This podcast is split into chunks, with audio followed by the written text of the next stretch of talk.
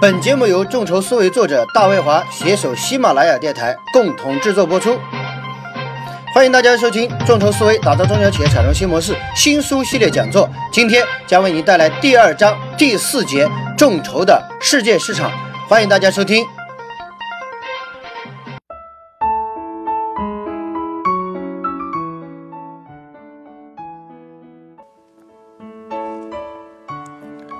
最早的众筹是艰难奋斗的艺术家们为创作筹措资金的一个手段，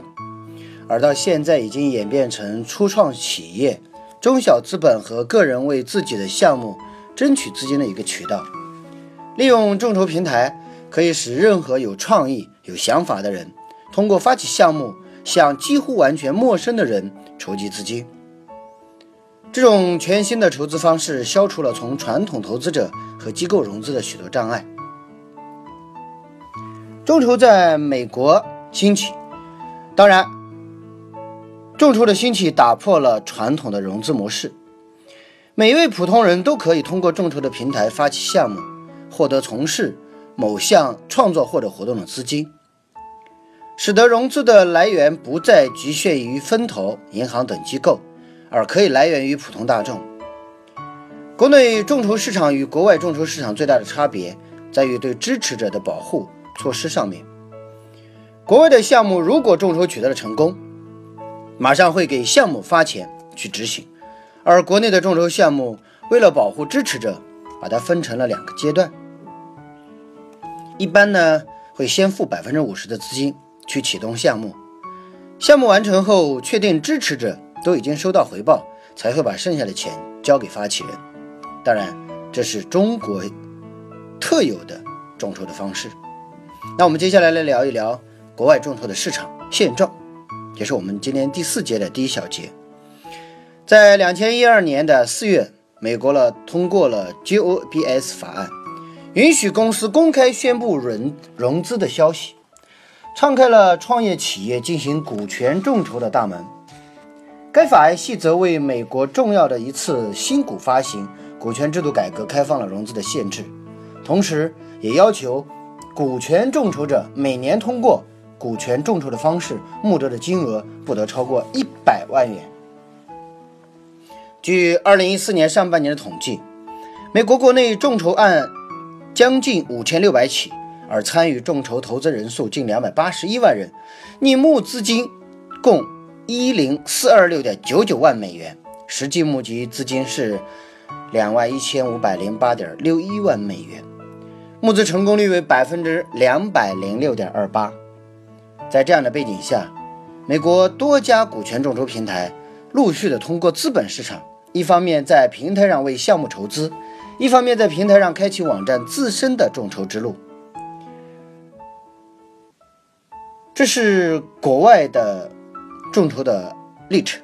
那我们接下来再聊一聊国内众筹的发展与挑战。众筹最早在二零一一年来到中国，一批众筹网站平台相继成立，其中绝大部分是以募捐制众筹模式出现。众筹这种新的募资方式很快就引起了不少的争议，一部分投资者非常看好网络股权投资，也有一部分投资者觉得众筹存在很大的商业风险。因为创业公司的项目往往风险巨大，且存在信息披露与公司治理等诸多的问题。另外，投资者也很难判断融资项目是不是一个真实的创业公司。遇到诈骗的陷阱怎么办？随着以众筹模式为代表的互联网金融的发展，监管机构也开始介入并制定相关规章制度。但综合来说，监管机构啊还是鼓励互联网金融的发展的。呃，就拿我们中央银行在发布的《中央人那中国人民银行年报》二零一三中指出，随着互联网技术对金融领域的不断渗透，互联网与金融的深入融合是大势所趋。呃，下面呢，我来能用一个简单的数据，就是我国同美国的一个众筹领域的一个数据报告。当然，这个数据呢是二零一四年之前了。美国一共众筹项目达到五千五百一十三个，募集资金两万一千五百零八万美元。参与人数达到了两百八十万五千多人。那作为中国来讲，在二零一四年，我们项目的数量是达到一千四百二十三个，募集资金是一万八千七百九十一万人民币，参与人数达到了十万九千一百七十四。中国经济呀，经历了改革开放三十多年的飞速发展，金融市场从效率较为低下的政府主导的初级阶段，向高效而活跃的市场经济过渡，这使得呀，金融模式不断的创新将成为发展的趋势。随着金融与互联网交叉渗透的深入，互联网的经济模式以及孕育出具有强大的竞争力的创新金融模式，比如我们现在所熟悉的网络金融载体的第三方支付，以支付宝为代表的 P2P，以人人贷为代表的新型的融资方式众筹等等。特别值得一提的是，众筹融资作为一种新型的金融手段，在国内外尚属于新兴市场。当然，发展前景值得期待。从发展程度来看，国内的众筹市场刚刚起步，未来还有很大的发展空间。目前国内众筹网站众多，发展情况参差不齐，市场竞争中加入了新兴的力量，也不乏存在，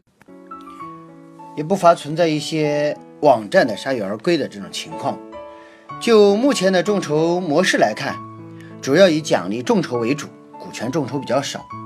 当然，在二零一六年的今年的股权众筹相对来说已经风生水起。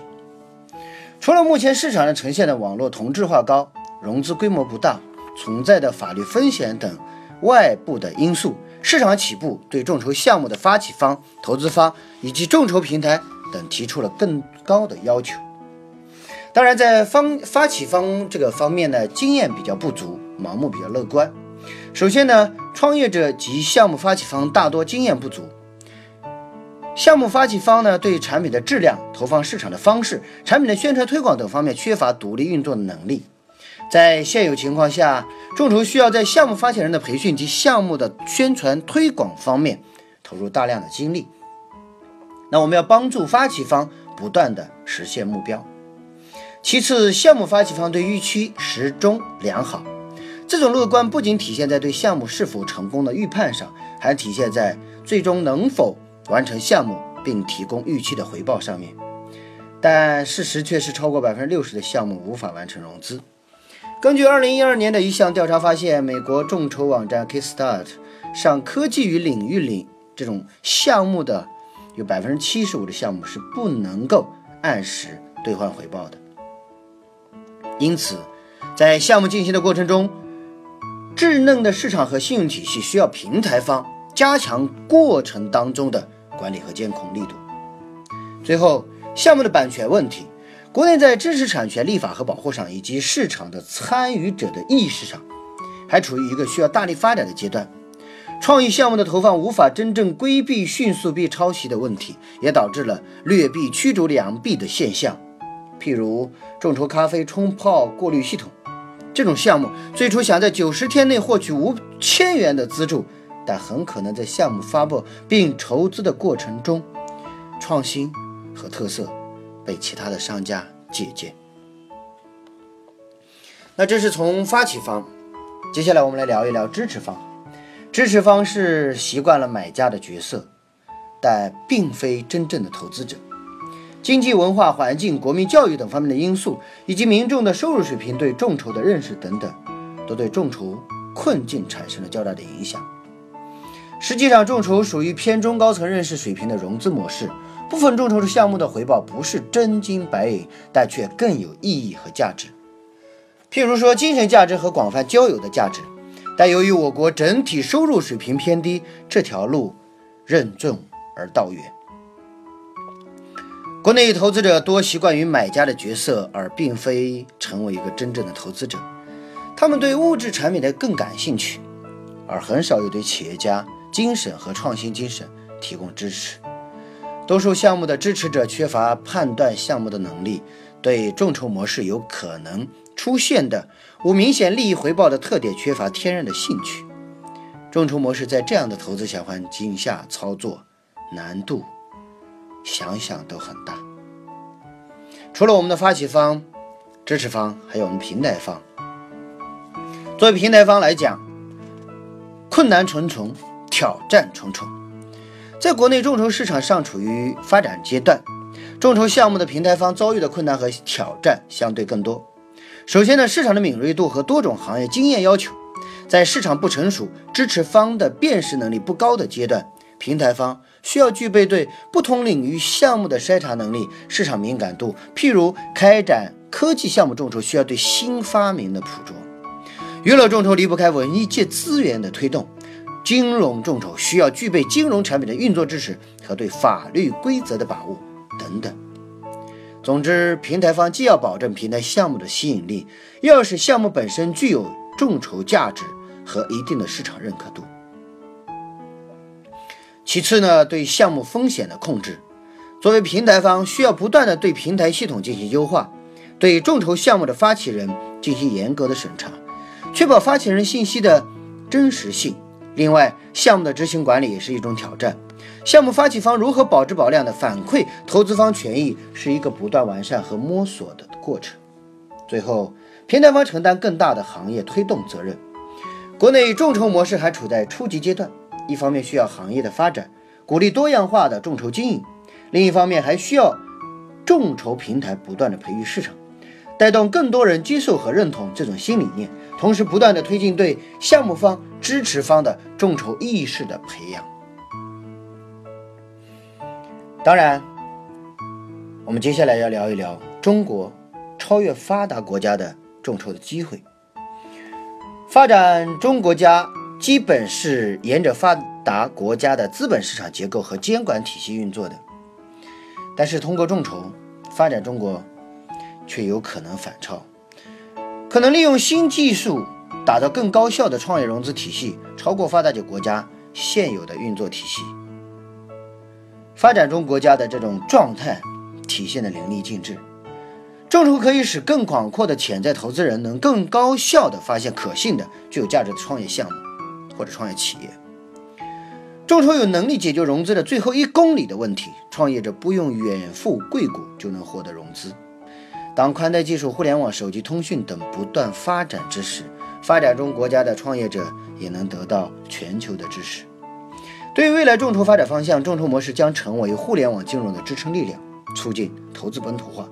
众筹模式将为较难获得企业融资的小微企业提供发展的机会，而大型企业将融资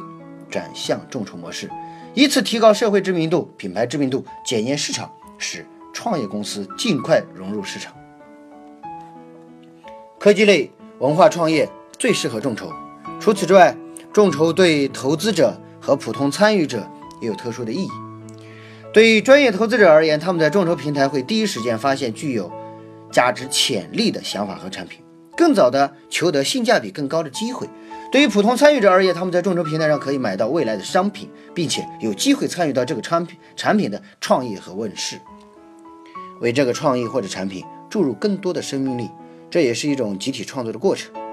为用户最终拿到产品或者得到服务，赋予更多的新鲜感、交流感、参与感以及成就感。